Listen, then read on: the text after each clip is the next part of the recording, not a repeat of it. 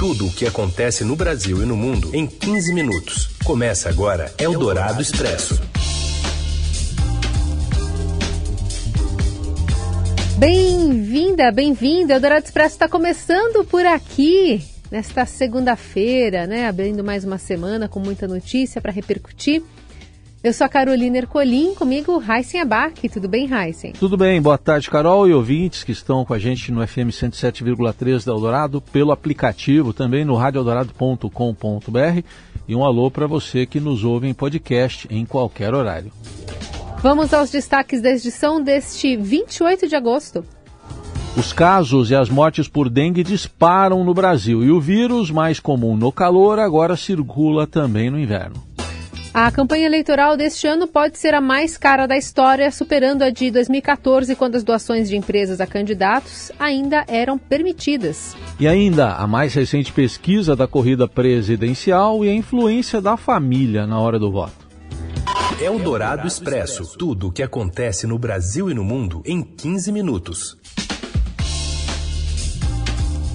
Começa falando sobre uma pesquisa divulgada hoje do Instituto FSB para a Presidência da República, encomendada pelo banco BTG Pactual, que aponta o ex-presidente Lula com 43% das intenções de voto. Em seguida aparece o chefe do executivo e candidato à reeleição Jair Bolsonaro com 36%.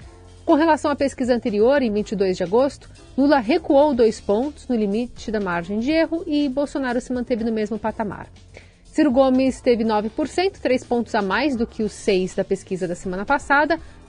Simone Tebet registrou 4%, um a mais do que o da amostra anterior. Vera Lúcia, do PSTU, e Pablo Marçal, do PROS, cuja candidatura foi retirada pelo partido, mantiveram 1%, e os demais candidatos não pontuaram.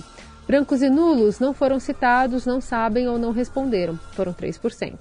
Na simulação de segundo turno, Lula venceria Bolsonaro por 52 a 39%, resultado idêntico numericamente ao da pesquisa também de agosto. Na pesquisa, o governo Bolsonaro foi considerado ruim ou péssimo por 45% dos entrevistados, ótimo ou bom por 34% e regular por 20%. Os resultados também idênticos ao da semana passada. A forma de governar de Bolsonaro é desaprovada por 55% e aprovada por 40% dos consultados. A pesquisa foi feita entre sexta, dia 26 e domingo, agora, ontem, com 2 mil eleitores, com intervalo de confiança de 95%, margem de erro de dois pontos e está registrada no TSE sob o número BR 08934-2022. Eldorado Expresso.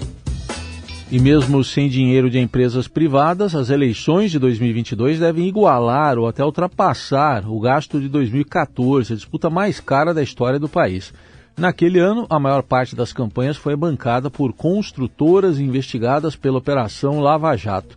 Agora só haverá recursos públicos e de pessoas físicas, mas as campanhas voltaram a ter arrecadações milionárias, com embate acirrado de grupos alinhados ao presidente Jair Bolsonaro, do PL, e ao ex-presidente Luiz Inácio Lula da Silva, do PT.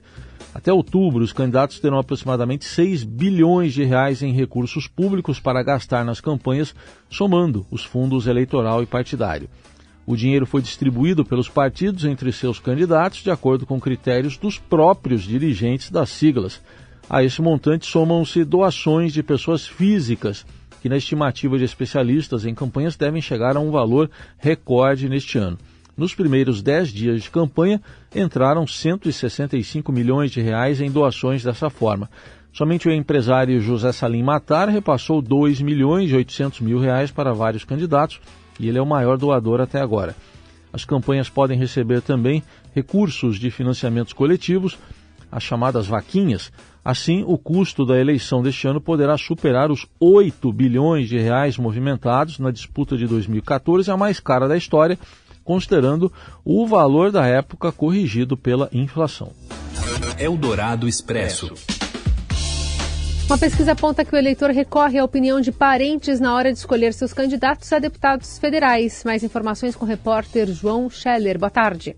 Boa tarde, Heisen. Boa tarde, Carol. Quase metade dos eleitores, 49% deles, diz que houve alguém da família na hora de decidir seu voto para deputado federal. Essa informação é de uma pesquisa da Quest, que foi feita a pedido do Renova Brasil, e a gente foi atrás de especialistas para entender um pouco melhor os motivos dessa influência da família na hora de escolher o seu voto para deputado federal. Enquanto 80% dos eleitores dizem que já tem um candidato a presidente da República escolhido, o voto para a Câmara dos Deputados acaba ficando em segundo plano, o que abre espaço para influência da família, para influência da opinião de candidatos ao governo do Estado, de prefeitos, de colegas de trabalho, na hora de escolher o voto para deputado federal. Marqueteiros políticos, pessoas que trabalham nas campanhas, dizem que é bem comum que quase metade dos votos sejam angariados nas últimas duas semanas, o que mostra que o eleitorado não dá prioridade para o seu voto para deputado federal. Isso, claro, afeta diretamente a formação da Câmara dos Deputados. Só que os especialistas falam que isso não tem a ver somente com a falta de consciência política dos eleitores. Isso também é um problema do sistema eleitoral em si. A gente tem muitos candidatos, são quase 10 mil para preencher as 513 cadeiras na Câmara esse ano, e também uma dificuldade muito grande de se acompanhar, tanto o que foi feito na última legislatura, quanto as propostas que vão ser apresentadas para os próximos quatro anos. É muito difícil escolher um candidato para a Câmara dos Deputados, eles já ficam em segundo plano, então no final das contas é muito comum que o eleitor recorra à família, a amigos, a pessoas próximas para decidir seu voto. E claro, o sistema eleitoral também não ajuda. São cinco candidatos que a gente vai ter que escolher nas eleições de outubro. São cinco projetos que vão ter que ser acompanhados em detalhes para se fazer um voto consciente nas eleições desse ano. Eldorado Expresso. A gente fala de economia. O estoque de trabalhadores com carteira assinada é recorde e chega a 42 milhões 239 mil em julho. De Brasília, Antônio Temóteo, repórter do Broadcast, traz os detalhes. O total de trabalhadores com carteira assinada no Brasil atingiu o maior número da história em julho e chegou a 42 milhões de pessoas. Os números foram divulgados nesta segunda-feira, segundo dados do Cadastro Geral de Empregados e Desempregados, o CAGED, do Ministério do Trabalho e Previdência. Esse resultado foi possível com uma criação de 218.902 empregos em julho. No acumulado dos sete primeiros meses do ano, o saldo do CAGED já é positivo em 1.560.896 vagas. A criação de empregos foi novamente puxada pelo desempenho do setor de serviços no mês, com a criação de 81.873 postos formais, seguido pela indústria geral, que abriu 50.503 vagas. Já o comércio gerou 38.574 vagas em julho, enquanto houve um saldo de 32.082 na construção civil. Na agropecuária foram abertas 15.870 vagas no mês. No sétimo mês do ano, todas as 27 unidades da federação obtiveram resultado positivo no CAGED. O melhor desempenho foi novamente registrado em São Paulo, com abertura de 67.009 postos de trabalho. Já o menor saldo foi o do Espírito Santo, que registrou a criação de 27 mil vagas em julho. O salário médio de admissão nos empregos com carteira assinada chegou a R$ 1.926,54 em julho. Comparado ao mês anterior, houve um acréscimo real de R$ 15,31 centavos. Você ouve Eldorado Expresso. Mais de 400 mil pessoas que não receberam auxílio caminhoneiro ainda podem ter direito ao benefício. Os profissionais que ficaram sem o pagamento por ausência de registro de transporte de carga têm até às 6 da tarde desta segunda para preencher a autodeclaração se dizendo aptos a realizar operações de transporte. Quem fizer autodeclaração até o prazo e cumprir com as demais condições, como ter CPF regular e Registro Nacional de Transportes Rodoviários de Cargas, começa a receber o benefício incluindo as duas primeiras parcelas, que serão pagas retroativamente no dia 6 de setembro. Caminhoneiros que não receberam o benefício podem consultar o motivo pelo portal Emprega Brasil. Eldorado Expresso. Mudança climática faz o vírus da dengue circular até no inverno e casos e mortes disparam no Brasil com concentração dos maiores números em São Paulo. A Renata Kumura traz os detalhes. Boa tarde. Olá, boa tarde. Independentemente da estação do ano, as medidas de combate à dengue devem ser mantidas de forma contínua. Embora o período conhecido como de maior transmissão seja entre novembro e maio, as mudanças climáticas têm ampliado os riscos de proliferação do mosquito transmissor, mesmo em outras estações do ano. Entre 2 de janeiro e 18 de junho deste ano, conforme o último boletim do Ministério da Saúde, foram registrados 1.172.882 1.192 casos de dengue no Brasil, o dobro de notificações registradas ao longo de todo o ano passado. Até o último balanço foram confirmadas 585 mortes, aumento superior a 130% em relação aos 246 óbitos contabilizados em 2021. Os casos de dengue estão estourando. Já temos, inclusive, mais óbitos em apenas seis meses do que os registrados ao longo de todo o ano passado. E ainda de acordo com o infectologista Alexandre Naime Barbosa, vice-presidente da Sociedade Brasileira de Infectologia e professor da Universidade Estadual Paulista, Unesp, há receio ainda de termos um período pior que o registrado em 2015, quando houve uma das piores epidemias da doença, com 986 mortes. Ele cita que, embora o mosquito não sobreviva por muito tempo em baixas temperaturas, ao contrário do verão, quando o ciclo de vida pode chegar até 60 dias, os ovos e as larvas depositados na água permanecem vivos, podendo se desenvolver e dar origem a novos mosquitos com a chegada de semanas quentes em qualquer época do ano. Eldorado Expresso.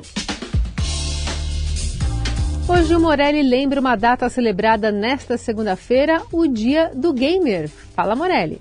Olá, amigos! Hoje quero falar de um assunto diferente e de uma efeméride, um dia especial do calendário. Hoje é dia do gamer, isso mesmo. Em 50 anos, o setor de esporte cresce e agora com novas opções, inclusive de carreira para essa garotada. É, foi lá em outubro de 1972 que alguns estudantes da Universidade de Stanford, eles entraram para a história ao realizar uma Olimpíada, que eles chamaram Olimpíada intergaláctica de Spaceware, que é considerado como a primeira competição de videogame da história. Então a data ficou como 29 de agosto, né, depois que tudo foi pensado, depois que tudo foi reformulado e ficou ali como o dia do gamer, o dia de quem joga videogame. Hoje essa indústria é a que mais cresce no mundo, inclusive dentro do Brasil. No ano passado, por exemplo, 2021,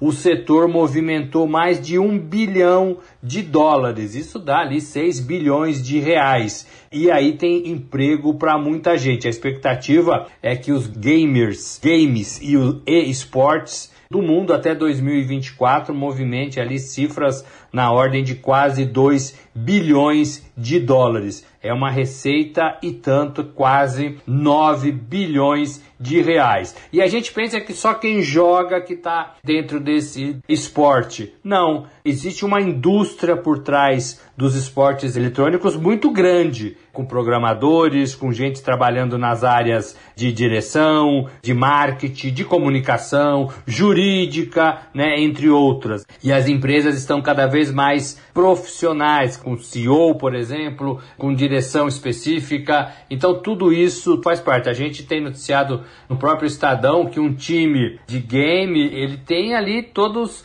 o aparato de um time de futebol, por exemplo, com massagem, com alimentação adequada. Não é mais aquela história de se reunir num quarto da casa de algum dos amiguinhos e passar 12 horas ali jogando com o dedinho, né? Até ficar duro, não é mais nada disso. É bem profissional. Então é isso, gente. Queria falar para vocês dessa data importante, o Dia do Gamer. É isso. Um abraço a todos. Valeu.